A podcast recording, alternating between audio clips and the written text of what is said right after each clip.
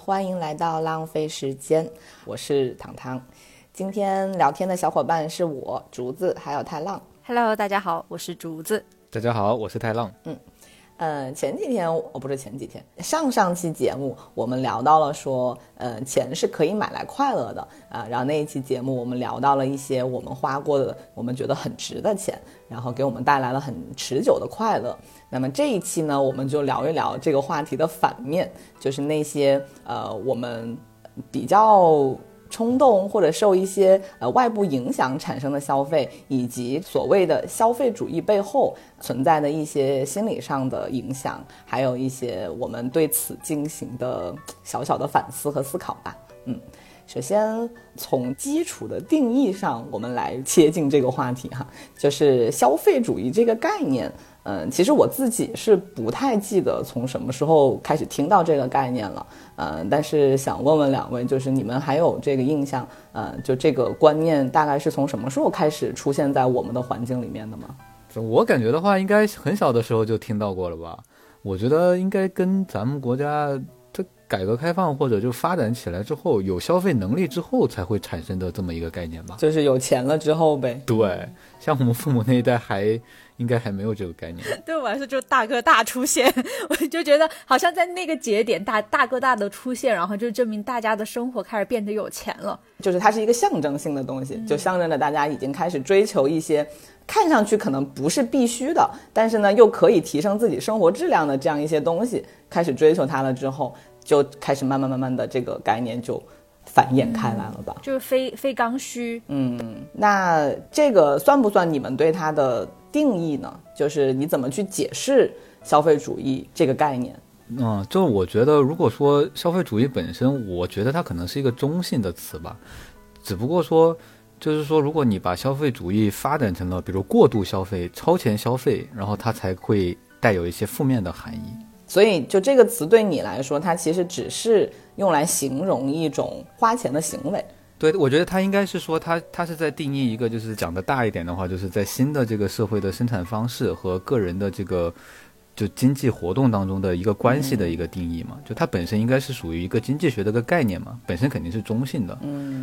那竹子呢？你觉得对你来说，这个词是带有某些方面色彩的，还是说也是像太郎说的是中性的感觉？就看我用的语境。有些时候我用它的话，我是觉得它是一个比较呃稍微偏贬义一些的那种，因为它毕竟是带着就是那种更多的欲望。就挥霍的感觉是吧？对，有一种那种挥霍的感觉，然后而且你会觉得那个东西它并不是你实际需要的，然后是有一种被操纵的感觉，嗯，就是你的心理是被某一些人或者是某一些品牌然后操纵了，是这种感觉。但是呢，有些时候它也并不是说真的是贬义，因为它就只是一个正常的社会发展到那个阶段，就是或多或少你就会进入到这样子的一个主义里面。对，就肯定是社会它要有能力生产很多很多的商品和产品的时候才会出现嘛，它肯定不会凭空出现这个东西。嗯对，嗯，对于我来说，我觉得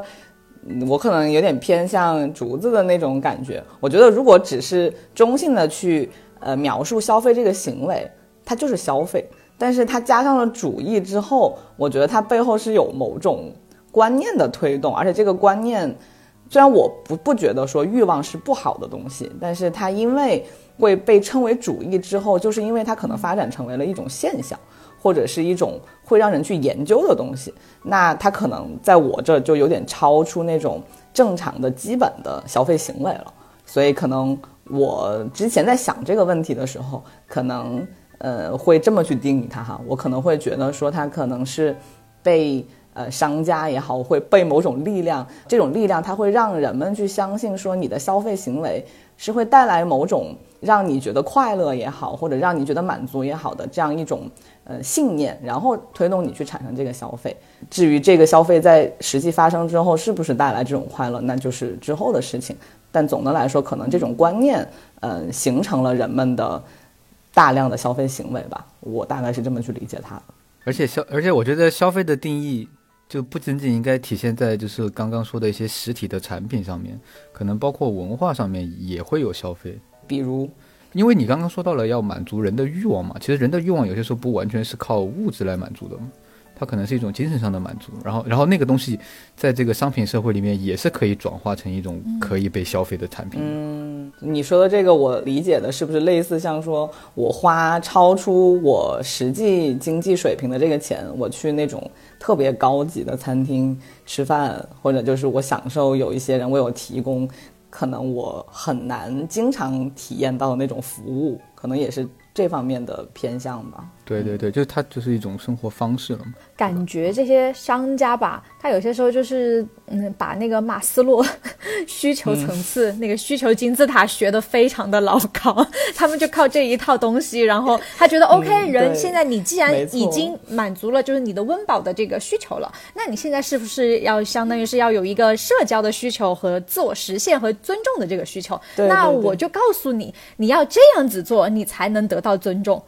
因为我记得以前那些商商家，比如说卖钻石，对，他都是觉得是什么？是男性该买给女性的。对。然后，但是呢，后来他就发现女性她开始有一些自我的意识出现的时候，然后他们商家就开始转变策略了。他就说。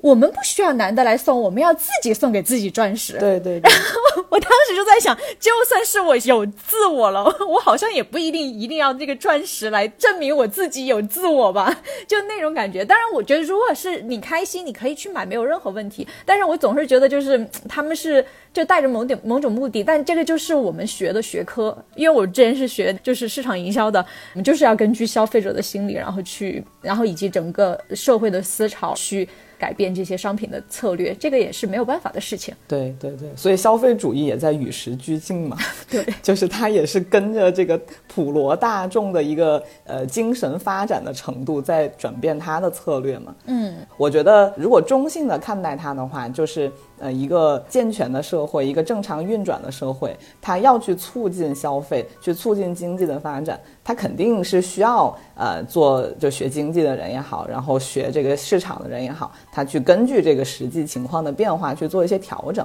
嗯，但是我觉得我们之所以会讨论这个问题，肯定就是感觉到了它的某种过度。嗯，因为商家就是不遗余力的要把自己生产出来的东西卖出去，他因为又学得很透，把这个消费者心理学得很透，所以才造成了现在。其实普遍情况下都有一点过度消费的这样一个现状，嗯，所以只能说商家他们还是挺会请人的，就是挺会找这个帮他们做策略和做营销的人。但有做得好的，肯定有做得不好的，这个我们之后再讲。但总的来说，反正消费主义这个概念，呃，一直都存在，并且未来可能还会一直存在。但是如果我们比如说在探探讨问题的时候，能够意识到它是怎么存在的，可能就会对我们的消费行为，会起到一点就是不那么控制我们消费行为的这样一个方向吧。嗯。哎，怎么感觉也像总结呢？好，我们可以往下，往往对我想问的第二个问题就是，呃，虽然我们现在说到这个概念还都算是比较清醒哈，就还是知道它在怎么影响我们的消费行为，但是在我们的日常生活中，肯定还是多多少少会受到呃这个东西的影响。有可能当时我们并不觉得它是消费主义，嗯，但是就会被脑子里面的某个声音左右控制，然后就去付了钱。那在你们的生活里面，可以就说说自己可能最受到这方面影响的一两个小例子。就如果是说到我的话，我觉得过过去这几年吧，有一个东西，我是觉得确实是我，就我后来反思，我觉得我是被消费主义影响到。然后我才会去购买这个产品，就是笔记本电脑，好贵哦。因为电子电子产品的情况就是它更新换代很快嘛。对。然后那商家肯定就会不遗余力的不断的推陈出新，然后去包装它的产品，然后炒作很多的概念，然后让你觉得你你需要它，需求它。然后我被洗脑的方式呢，就是我特别喜欢看电子产品的那些测评的那些视频。嗯。就是网上不是有好多那种各种科技博主啊，他们去。啊，做电子产品的测评嘛，然后其中反正有那么几个吧，我就特别爱看，我就不想点名了。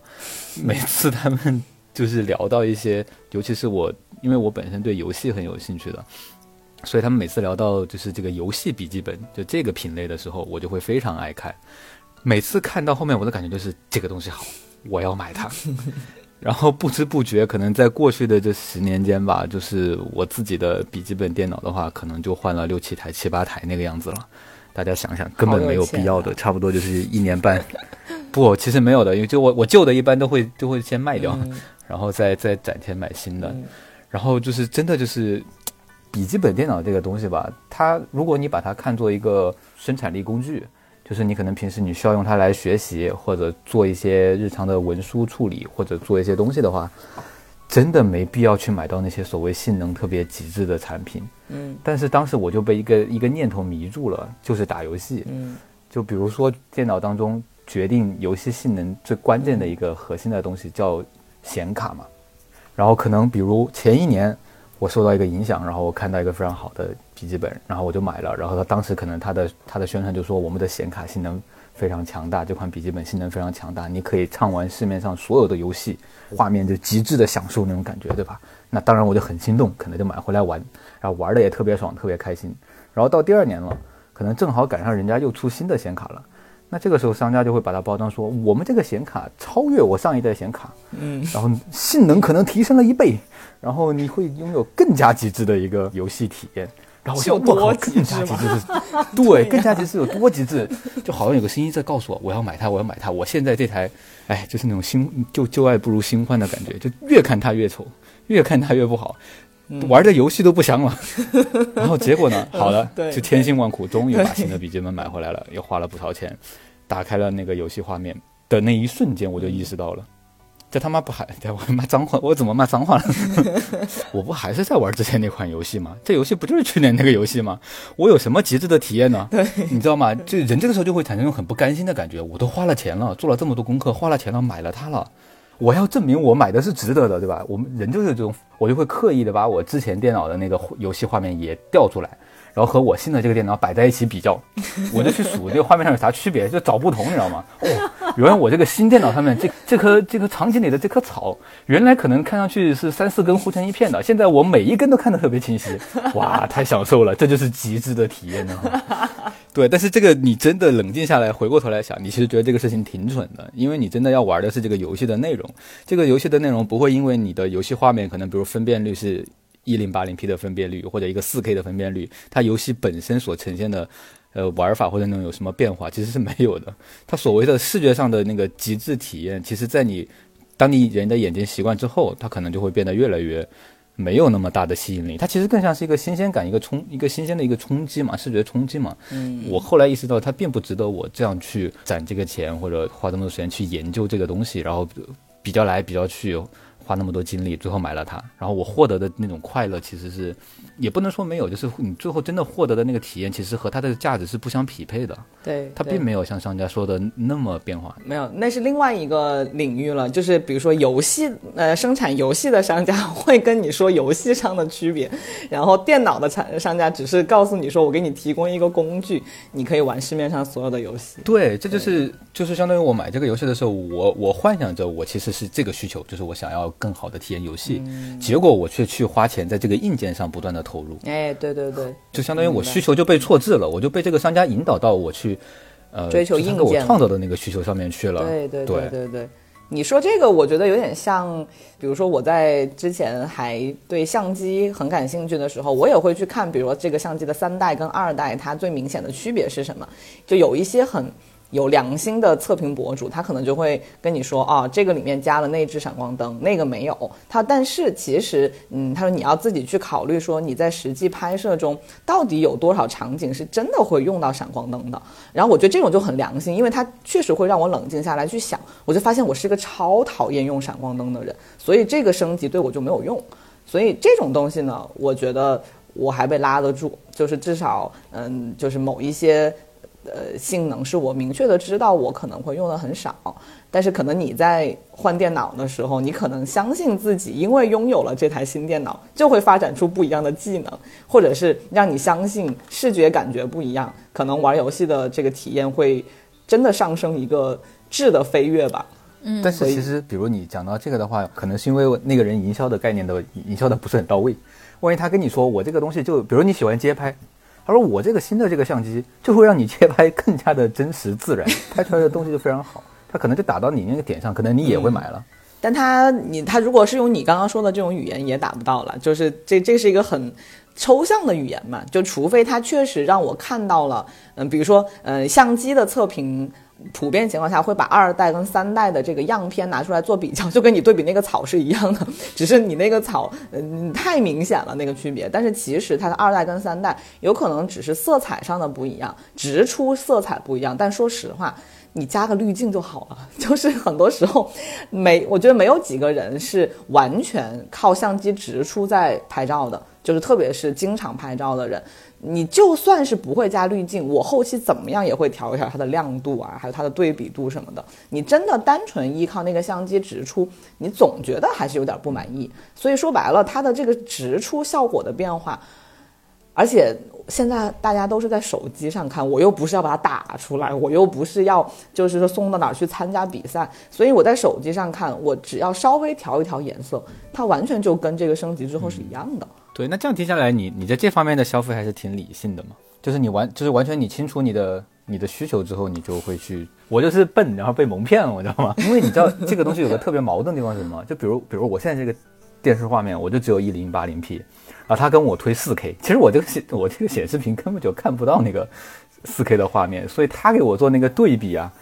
有些时候就存在于我脑海当中那种想象，我幻想的那个样子会变得很好，你知道吗？就被那种欲望给蒙蔽住了我的双眼，我觉得我靠，我一定得拥有它。对对对，这个倒是。所以就像你刚刚你一开头说的，它其实这种营销是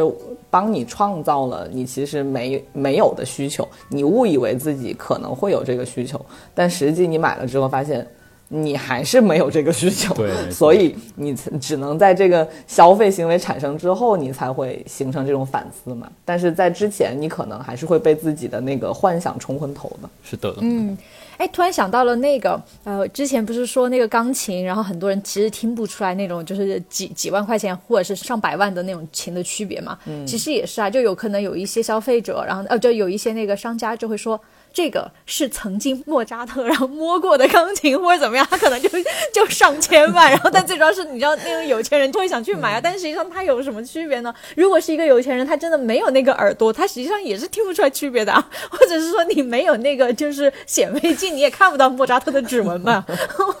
我只是觉得就是这种就需求很莫名其妙。他其实所以满足的是某种某种心理层面的东西。对，这个我们可以。待会儿下一个话题再聊，就是现在我们聊到的这个点，主要就是说，基于这个产品本身，你就是相信你拥有了它，就会拥有你之前没有过的体验。就这个东西，一方面是自己，嗯，可能被洗脑的结果，还有就是，嗯，人都是有好奇心的嘛，你总是想去尝试一下，哎，我没有尝试过的东西，所以本来现在的产品就一直在推陈出新，所以其实商家是很容易找到这种打的点。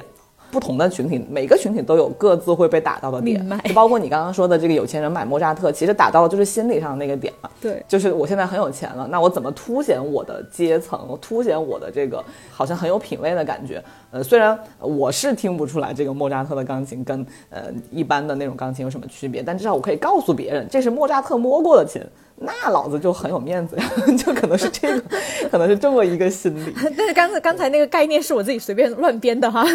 我是说就是有一些人他会那个名人效应会有那种，就是一个例子嘛。其实就以此类推，可以推出很多类似的这种心理战术嘛。对，其实是挺多的。哦，对你还没说你的，就是你是在哪方面是会被这个消费主义影响的呢？我觉得是大家开始有意识的说要拥有明星同款的时候，嗯，因为你记不记得以前的明星的话，好像大家没有那种就是说要要跟明星有同款的那种感觉。但是呢，就是自从那个韩剧盛行，然后我就会发现，就是韩剧里面的那些女女主角什么的，然后就会就她从穿的衣服，然后用的口红、化的妆，然后都会被扒下来，因为你知道，就口红是。就是最容易买到的东西，然后我那段时间的话，我就疯狂买口红，然后就买了二十多支那种感觉。而且有一次，我记得我去逛街的时候，我就涂着就是某一款的颜色，然后售货员他在那儿，然后他就看到，他说：“哎呀，这个是不是哪个电视剧里面的女主角的颜色？”他说：“好好看哦。”然后，然后我当时还很自豪，你就会觉得哇，你看，就是你懂的，就是那种感觉，而且而且他还说，对吧？然后完，然后完了之后，他还说，他说哎，这款口红颜色可难抢了呢。然后他就说你怎么买到的呀？就那种，我当时还觉得很骄傲，但是后来现在回想起来，就感觉骄傲个屁呀！我在那儿 就没必要。我能够理解，因为你说到呃被韩剧影响那个口红，我。刚刚蹦到脑子里的就是那个《来自星星的你》里面，全智贤带火了好多东西。对，然后他当时其实有一支口红，我觉得非常的不日常。就幸好那个时候我我是对口红没有什么兴趣，因为那个口红很荧光，就是它是荧光色。因为她在电视上就是一个这么漂亮的女明星，然后又有电视的那个隔一层的效果，你不知道她在实际生活里长什么样子，你只是被全智贤美到了而已。对，所以后来那段时间淘宝上就疯狂的，就是来自呃新你同款，我还记得是 YSL 的哪个号我忘记了，但是我当时可能还尚存一丝理智，我就觉得。它也太荧光了，就是我，我就想象了一下，我连荧光的衣服我都不穿，就是一个我嘴上是荧光的，我真的是受不了。所以我虽然很喜欢全智贤哈，但是。当时我还是克制住了，就没有。然后包括它除了那个荧光的色，还有一个偏姨妈色吧。姨妈色真的也很少有人涂好看的，但是 就还是被带火了一阵吧。所以说我就说，我说现在有很多口红，然后实际上它还剩很长一关，然后但我根本就没用了。但是我现在也不敢把它用在嘴巴上，因为我觉得它已经过期了。然后现在就只能拿它当腮红。就是又不想浪费，然后你就会觉得，哎呀，为什么呢？就这些都是钱啊，就就没必要。而且你其实最后发现自己常用的就那么一两支嘛。对。而且我就后后来就在想，我为什么以前会觉得哦，我跟明星就是涂了同款，我就很厉害、很了不起呢？并没有啊，对吧？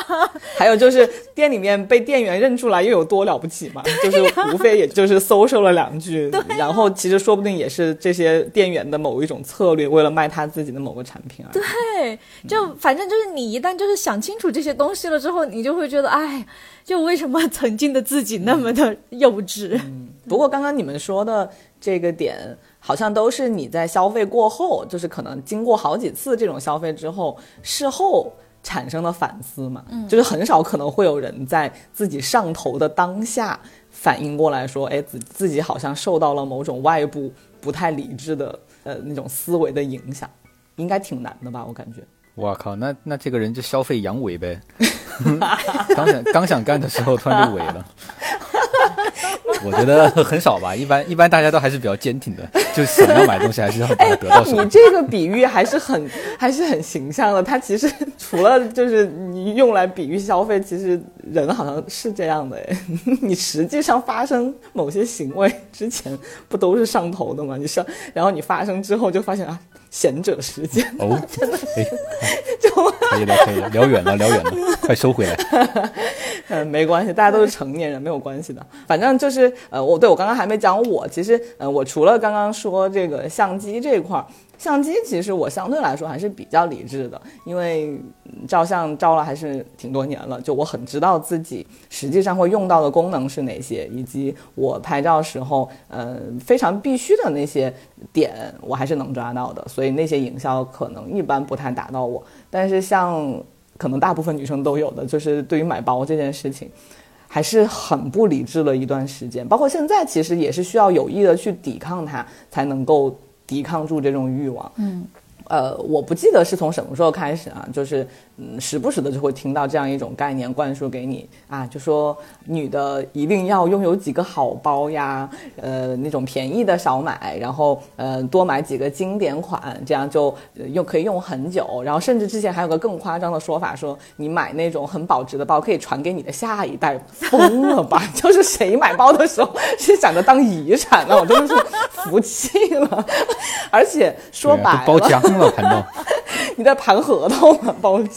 所以就有很多就是会用这种话术去营销的人，他可能会打到某些人，但可能打到我的不是这个说可以增值或者保值的点，我还是可能，呃，因为你用过某一些包之后，你确实觉得，嗯，不管是心理感受上也好，还是这个，呃，实际在使用的时候它的搭配程度也好，还有它的设计感，确实它会比那种你随便买的那种便宜的包，呃，让你觉得要更值得。但是呢，确实自己的经济条件又不允许的情况下，有的时候的冲动消费就会受到刚刚我说到的那些声音的影响嘛。就是你在犹豫的时候说，哎呀，好贵啊，就是我可能要花好几个月的工资去买它的时候。啊当然我也没有花过那么多钱，但总的来说，就是它还是会让你心痛的时候，你就会突然自己说服自己说，女的就是该有几个好包，就是这句话真的就是百试不爽，所以就是在这种声音的促使下，就会嗯产生这种冲动消费，然后其实消费完了之后，可能也像你们刚刚说到。嗯事后再来反省的时候，就说我怎么会被这种声音洗脑？就是我日常到底有多少个包要换吗？其实也没有，你常背的还是就跟口红一样，还是那一两个。所以好像你在之前上头的那个时候就是不理智的，嗯。但是这种声音依然会一直存在，并且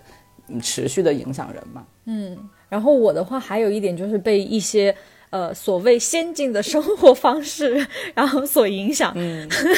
然后就比如说，我以前是很喜欢买东西，然后就实际上就消费主义的，就是反面，就是说大家要克制，对吧？对。那克制的话，他们就产生了一种生活方式，叫。断舍离，对，然后但是比如说你当去看一些就不是关于断舍离的书啊，或者是说一些博主的时候，你就会发现他虽然说是在断舍离，但是他一直在告诉你，就是你要买什么什么东西，然后把它就是收纳起来，你要买什么什么东西，然后不要以前的那些东西。后来我就发现，我看了这种书之后，我买的更多，然后我就觉得我自己有有病吧，我明明想要断舍离，为什么我越买越多？家里突然多了一堆盒子，一群袋子、盒子，然后而且那种东西很占地方哎，超占地方的。是的，然后什么锅呀什么的，然后那就相当于是你得把你以前的锅丢掉，然后只买他的那个锅，让日本的那种就是什么 什么锅，然后你知道吧？然后我就会觉得我在干嘛？哎，我很好奇他用什么方式说服你把以前的锅丢掉啊？也没有，也没有，就他就相当于是，如果是真的要像他那样，就是比如说跟家里面就照相看起来清清爽爽的，你就得把你的那些锅藏。起来，或者是你就不要了。就比如说有一些看起来没那么漂亮的锅啊，你就不想要了呀。然后你就觉得我就要像他的那个书里面的那种，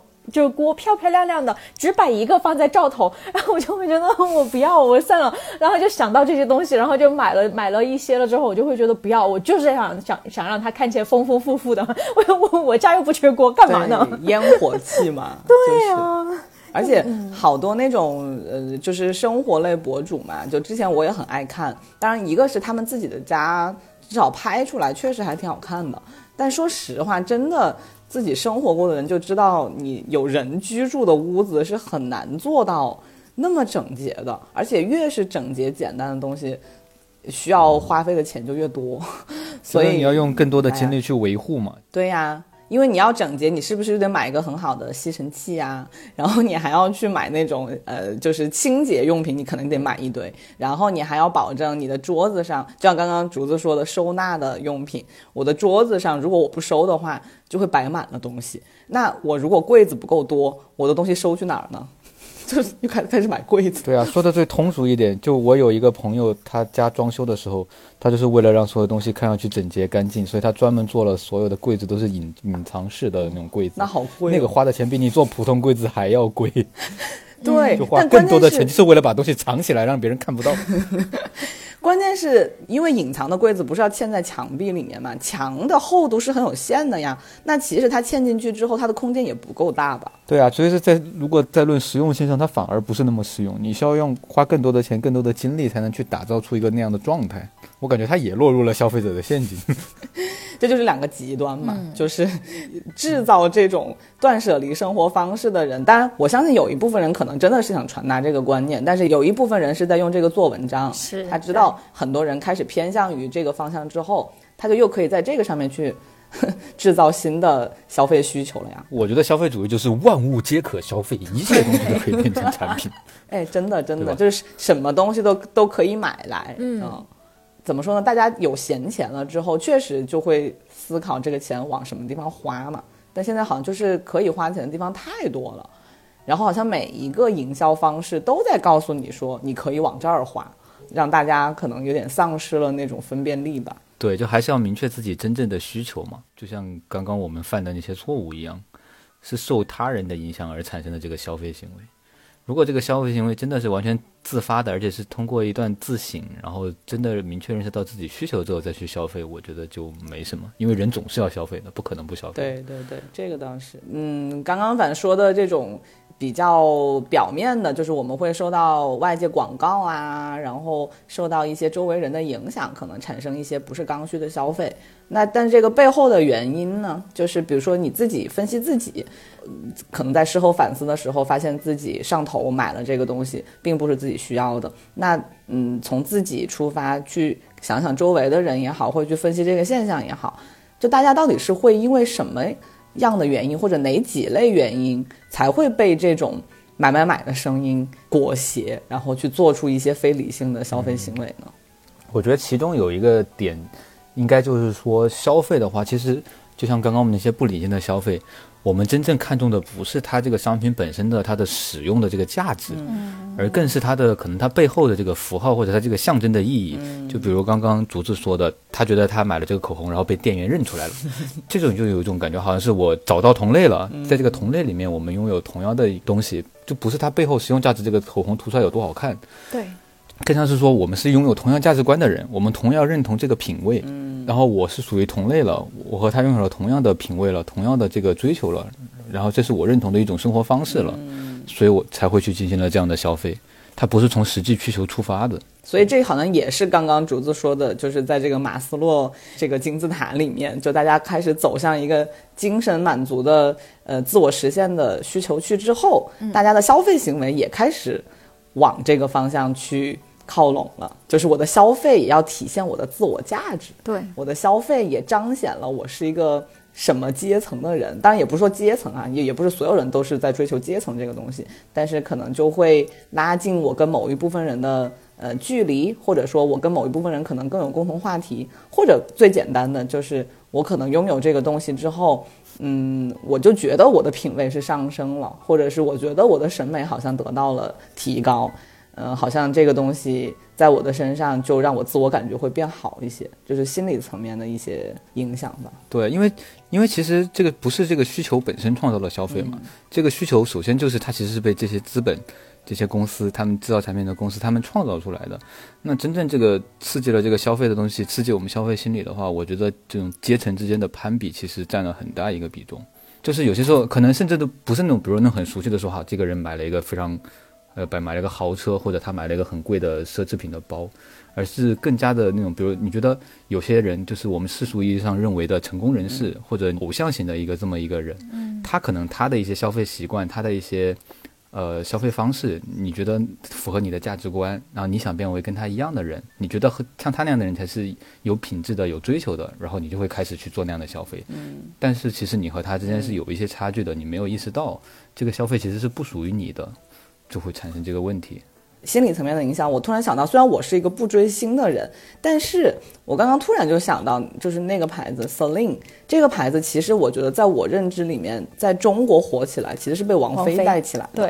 对，对，真的是王菲，因为 Celine 这个牌子。衣服哈，包其实还好，衣服真的非常挑人，因为它的那个虽然设计感非常好，就非常简洁，非常非常大方，但是你的身高没有一米七，没有一米七五，你真的很难穿。然后我就看到好多小红书上发过的功课，就是会写说王菲穿的是什么样，我穿的是什么样，然后就发现，在王菲身上那个裤子就刚刚好，可能她穿着就 就感觉像坐在地上一样，就是那个裤子超长，所以就有的时候，当然一方面。就是王菲，她可能不是在故意带货。对对对，你讲到这个，怎么？你先讲完吧。我突然想到，我从你这个想到了一个东西。你你不要忘了哈，你先你先记着，我把这个讲完。就是王菲，她确实当时被街拍到，她的那个身材、她的身高和她整个的气质，就是很符合那个那个 Celine 的款式和她的风格。所以当时大家就为了追逐她，不是说真的喜欢王菲的人，而是很喜欢她的洒脱，喜欢她的气质，所以就觉得说啊，这种风格的衣服真的是非常显出一个人。嗯，不是那么复杂，但是又非常大气的穿着风格，就很多人会去模仿它。嗯，但是一方面确实，如果你去买 Celine 的原原款，肯定是很难穿出来的。但是就是因为王菲的这个她的这个标杆的性质，就导致从那个时候开始，很多商家就开始走 Celine 的这种极简风，这种性冷淡风，呃，然后开始设计一些就适合大部分人穿的这种比较偏清冷的衣服。但是说实话，嗯，很多人其实是不太适合的。就比如说王菲为什么适合穿那种衣服？因为她也是一个模特身材，就是没有胸，然后很高，就是个衣服架子。但是很多人就是他的身材，比如说类似像偏丰满或者偏圆润，不是说胖，就是胖不胖都无所谓。但是就是他的身材不适合穿那种类型的衣服，但是还是挡不住有人就是要去，嗯，因为受到这个影响，然后因为觉得说。我喜欢这个风格，我去尝试了，然后花了很多钱，之后才发现自己其实是不太适合的。嗯，所以这个也是某一种，不能说它是不好的影响，但是它肯定是某种，嗯，就是很强烈的一个推动力，让你去尝试去买一个东西。就是就是建立在你刚刚讲这个东西上面，我突然意识到，其实这些消费产品，他们有一个特点，一个共通的特点，就它在强调一种平等，就是说我们都可以买这个东西，对不对？嗯，这是消费主义的一个，我觉得根本的东西，就是它会制造一种虚假的平等，嗯，对吧？然后你去做了这个消费之后，你获得了一个身份认同，就像你刚刚说的，他觉得我认同了这个气质，嗯，他然后认同了这个产品带来的这个符号的这个价值，它的使用价值不考虑了，就是它符号价值让你获得了这种身份认同，而且你觉得你这次购买的行为是一个你自己内心的自由的一种选择，嗯，然后就让你获得了一种我觉得那种安全感、那种实在感，哈，我获得了幸福和自由，我去选择了这个东西。然后，而且我可以和这种偶像的东西可以拉近我们之间的关系，就这种虚假的平等，我觉得就是这些商品公司一直在强调的事情。他就觉得你不是一个普通人，你什么都可以做得到。他要这些明星可以拥有的东西，你也可以拥有，你也可以通过买来拥有。对，就给你建立了一个东西，建立了一种幻觉。而且这些这些品牌其实就在大家每就平时去逛的商场里面都能找到，所以它很容易建立这种心理上的连接。对，因为我觉得这是最简单的方式，就是你通过花钱去购买这个物品，比你比如说你要成为王菲，你要练十年唱歌，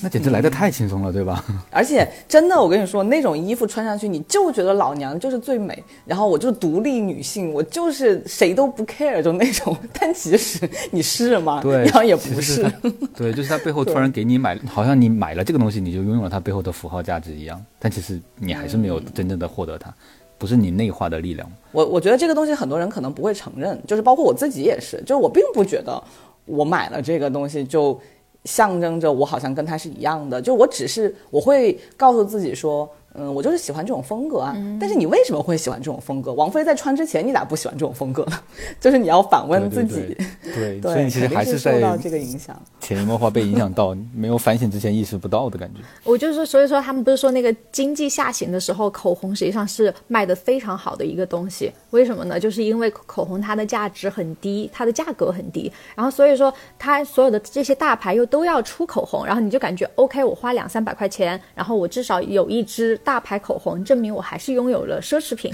就是那种心理的那种状态。首先是这个，然后其次的话，就像你说说那种虚假的平等这一块的话，我知道，就是比如说像路易威登，他当时他之所以可以赚那么多钱，嗯，其实还是有很大一部分是来自于那些。呃，细枝末节的那种小小玩意儿，嗯，那些小玩意儿，比如说钥匙扣，嗯，然后或者是它的墨镜或者怎么样，实际上那些东西的生产成本是非常低的，嗯，然后但但是呢，它可能在路易威登的店里面，它算是就是整整个这些东西里面最便宜的那一类的东西，所以说你花一两百欧，你就可以拥有 LV，然后让那些消费者就说，哦，这是虽然说我有可能买不起大件，但是我可以用花小钱，然后嗯，就是还是拥有 LV，对，然后所以说他们愿意去买，对，但。实际上，这个东西是 LV 非常赚钱的点，是因为它的利润可能是百分之两百吧，三百，而且它都是就就有可能都不是自己的工厂。当然，我不确定哈，有一些那种奢侈品品牌，它可能都不是自己的工厂在生产这些小玩意儿。对，我说之前那个 Supreme 就有啊，他出了一块砖，那个东西有什么成本？就一块砖上印个 Supreme，然后卖好几万块，你们应该还记得那个新闻吧？这就可能当个摆件吧。我想我也想不到那个东西能拿来干嘛了。就以后跟人家比较说，哎，我穿 Supreme，你也穿 Supreme，那你有我厉害吗？然后我掏出一块砖，随身带一块砖，那也还是我也配，我也敬他是条汉子。真正的硬通货，你知道吗？真正的硬通货，因为它真的就是一块砖。不过刚刚那个竹子说的 LV 的这个，我突然想起来，我之前在朋友圈有看到一个很有趣的现象，当然我我可能比较孤陋寡闻，我以为是嗯比较少见的，但有可能是很常见。就它不是 A 货，就是它不是卖假货 LV，它是买一个真的 LV 回来，把那个包拆了，然后他用他真的那个 LV 的皮，就是去做可能十个钥匙扣拿出来卖。然后可能这个钥匙扣的膜是他自己，可能就是那种批发市场批发来的，可能他就呃买一个什么呃熊，或者是买一个什么小小的呃一个形状，但是它外面包的这一层皮是 LV 真正的包上切下来的，嗯，对，剪下来的。我觉得哎，我说这种做生意的方式我还是第一次见。但它刚当然是假的，因为 LV 根本就不出这种东西。虽然 LV 的那个皮也不是真皮，但是它就是 LV 的那个真包上面剪下来的，所以很多人真的会花钱去买这种东西，并且觉得我拥有了一个 LV 啊。哇，这个东西好难理解啊，为什么会买呀？所以就是 L V 的包可能直接买，大家觉得太贵买不起。你把它皮剪下来变成各种钥匙扣，反而好多人都来买了。对对，这就是为什么竹子说他那个小玩意儿在店里面很好买，因为大的就是买不起嘛。我买得起，我也不会去纠结这个小东西了，而且更不会去买一个 嗯被拆了的包，嗯，就是做出来的一个什么手工品。对，对这商家来说，他这这这些钥匙链全卖出去之后，他赚的钱可能就和他那个包是差不多的。我靠，好聪明啊，天才啊！肯定是赚的，他不然怎么会做这个生意呢？哇，我觉得这么卖，因为他卖一个买一个大的包回来，可能他能够做，我觉得按他那个体积的话，应该是可以做。比如说二十个钥匙链，但我没有去问过它的那个单价是多少，但它肯定总数加起来是超过那个包的价值，不然他为什么要做这件事情？我靠，太厉害了，这个简直是天才营销，怎么想到？虽然就这个背后的消费者心理很好揣摩，但是大家就是这么容易被这种东西影响嘛。我们聊完这些之后，其实说的基本上都是负面的影响哈。嗯，因为它负面影响确实太多了啊，但是其实我觉得，嗯，它应该不是一无是处的，因为毕竟，呃，一个国家要发展，说说大一点，就是一个社会要正常运转，就是这个经济要发展，它肯定是需要呃一定程度的正常消费的刺激，然后才能保证这个呃系统的正常运转。那比如说在你们的经验里面，或者你们的总结里面。呃，消费主义，嗯，除了刚刚说到的负面影响之外，有没有那么一两点你们觉得其实也是有好处的方面呢？嗯，对于我来说的话，就是呃，前段时间我就是我刚刚加入新的公司，然后就会经常跟同事分享一些零食，然后同事们呢，就是有好几个都跟我说，他说：“哎呀，天哪！他说就是为什么你分享的东西都那么好吃啊？他说就是你真的好会吃啊！”然后我当时就说：“我说那也不是，那也是就是用钱堆出来的好吃，就是我试错了很多很多零食，然后最后才能选出这些，然后分享给大家。对，就大概是这样子吧。就嗯，消费主义的话，就比如说我买十个零食，然后真正就是能够留下来的或者是吃完的，可能只有五个或者是。三个，然后其他的实际上就浪费掉了嘛。但是总的来说，因为第一，你其实是喜欢零食这个。啊，就是反正买零食这件事情还是让你快乐的嘛，嗯，所以你当时在买它的时候，并不是被别人，就是好像被一个莫名其妙的声音逼着你或者促使你影响你去买，嗯，你还是有这个主动的去购买它的意愿，只是说数量上、种类上可能超出了你真的需要吃到的那部分，嗯，但是，嗯，好，呃，好就好在零食本来也不太贵嘛，嗯，对，所以好像你买个多买个对十几种，好像也花不了多少钱，可能多一两百块钱，哎，然后这样下来。就会让你拥有这项技能，就是帮别人在零食里面挑选那些对真正值得品尝的那些部分。对，顺着这个思路来讲的话，我觉得对我来讲有一个嗯相对正面的好处，就是说，因为我比较喜欢玩游戏，然后也会有些时候会过度消费很多呃游戏卡带，就会买很多游戏卡带，可能都没有时间玩。嗯。但是呢，我在比如玩游戏的这帮朋友圈子里。那有些朋友想要借这个游戏来玩，我就会很慷慨的借给他们。这个可能在某种程度上促进了和朋友间的交流。对，这东西就比较，你说它很正面吧，也不是特别正面，但有一些积极的作用嘛，就是嗯，让大家的兴趣可以得到一个呃满足，分享，对分享和交换的感觉会比较好，我觉得。嗯，就纯粹为自己做的那种任何过度消费，我都觉得有点糟糕。但是如果他能够跟人分享，或者就像猪这种跟人分享零食也好，像我分享游戏卡带也好，嗯能够有一些社交上的获得的话，我我会觉得稍微好一点。嗯我突然想到，我有一个朋友的老公，他非常喜欢乐高。然后呢，他们家甚至有一个房，有一个房间是专门用来陈列乐高的。他对乐高的那种热爱、就是，我也有这样的朋友，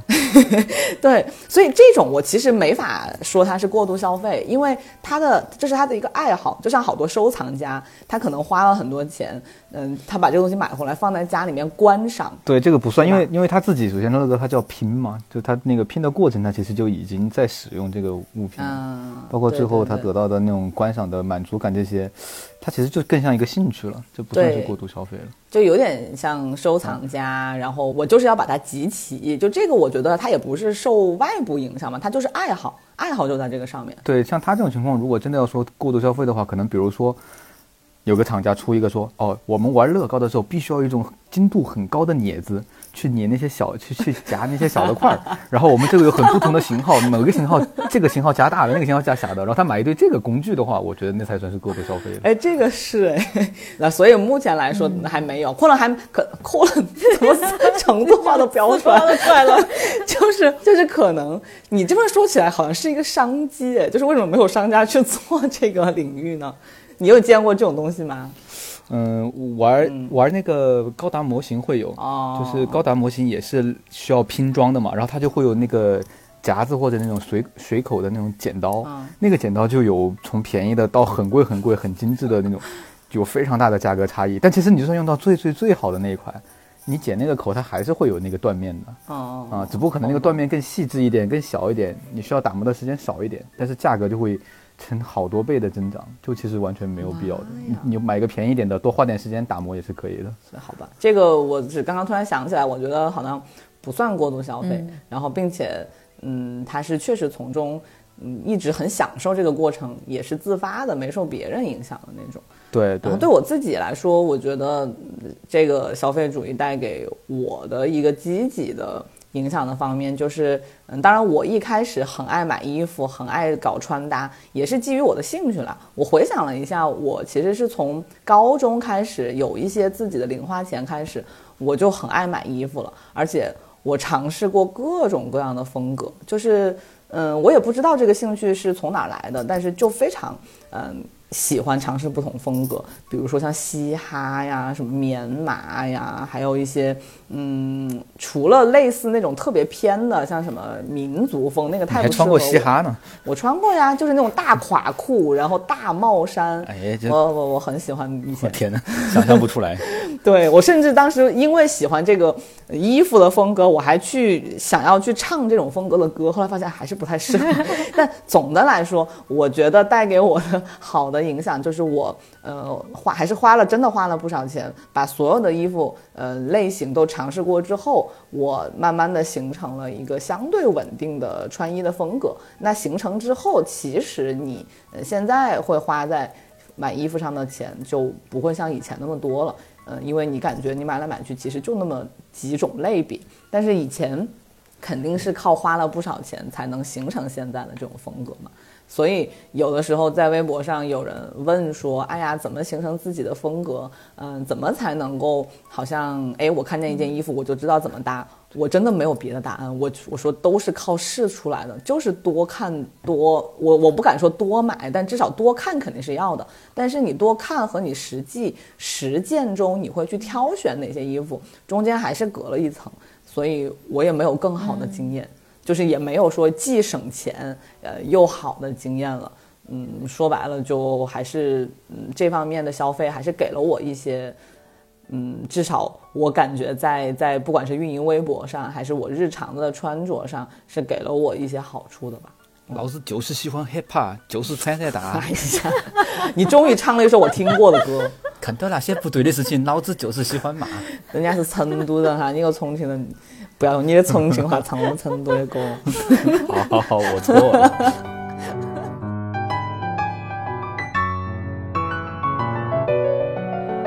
但是说完这些之后，我们也没有怎么说呢，想要说找出一个方法，说啊、怎么样才能更好的避免消费主义，或者是嗯、好像完全不受它的影响，我觉得不太可能。我觉得置身在这个社会的洪流里面，而且现在网络又这么发达，淘宝又这么发达。呃，不太可能真的受到影响，并且，嗯，现在就多展开说一句，我觉得虽然我自己也在运营自己的微博，但是现在的网红经济呀、包括带货这种，其实它也是消费主义的产物嘛。但是它肯定是也是两面性的，就是它有那种特别泛滥的带货方式，特别不好的，什么都在推的，但是也肯定是有，呃，真的是，嗯、在嗯推荐好的东西，自己真的会用的东西给大家。我觉得，但这个问题就是理性的看待吧。但总的来说，就是现在有太多这样的消费信息放到大家面前，所以才尤其需要可能比以前更多的辨别能力，或者更多的理性去挑选自己真正就是会进行的很舒服的消费，或者自己真的需要或者喜欢的东西。我们相信你肯定是一股清流，你带的货一定都是精挑细选。不不，你不要给我招黑。哎，对你，你拒绝过哪些产品？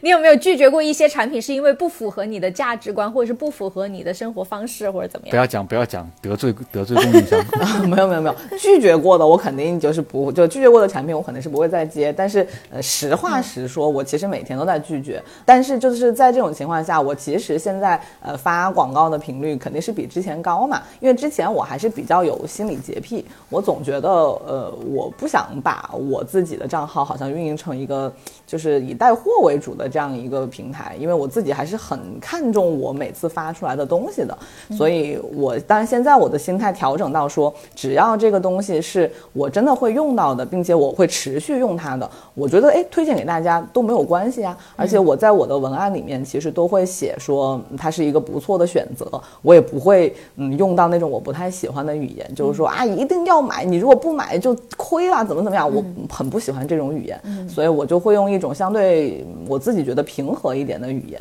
就是嗯，告诉大家试用感受之后啊，然后说如果你需要这个东西，那你可以把它列入你的考虑范围内。嗯，如果不需要，那就算了呗。就我觉得大家就各取所需嘛。嗯，反正我的坚持就是说我还是推给真的需要的对象，以及这个产品是我自己需要的，呃，会用的。完了完了，你这么良心的博主，如果你去推销这个游戏笔记本的话，我感觉我又要上当了，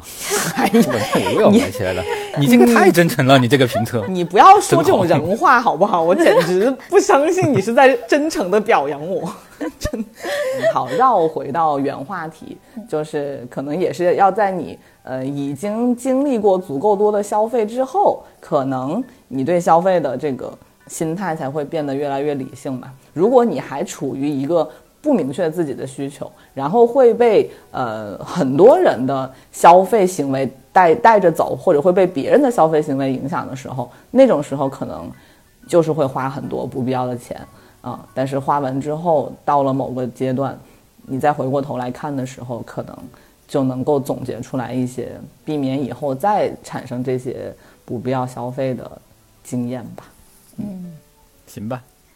好的，今天我们聊这个消费主义的话题，呃，去回溯了一下我们各自的消费行为，就理性的、不理性的也都聊了一下。然后总的来说，也不是劝大家都不要花钱啊，正常的消费，呃，让自己开心的消费还是可以有了，就只是说，嗯、外部现在给了太多。呃，因为很知道我们的心理的这样一些消费策略，所以让我们可能不自知的就被影响了。但是总的来说，呃，如果经历的够多了的情况下，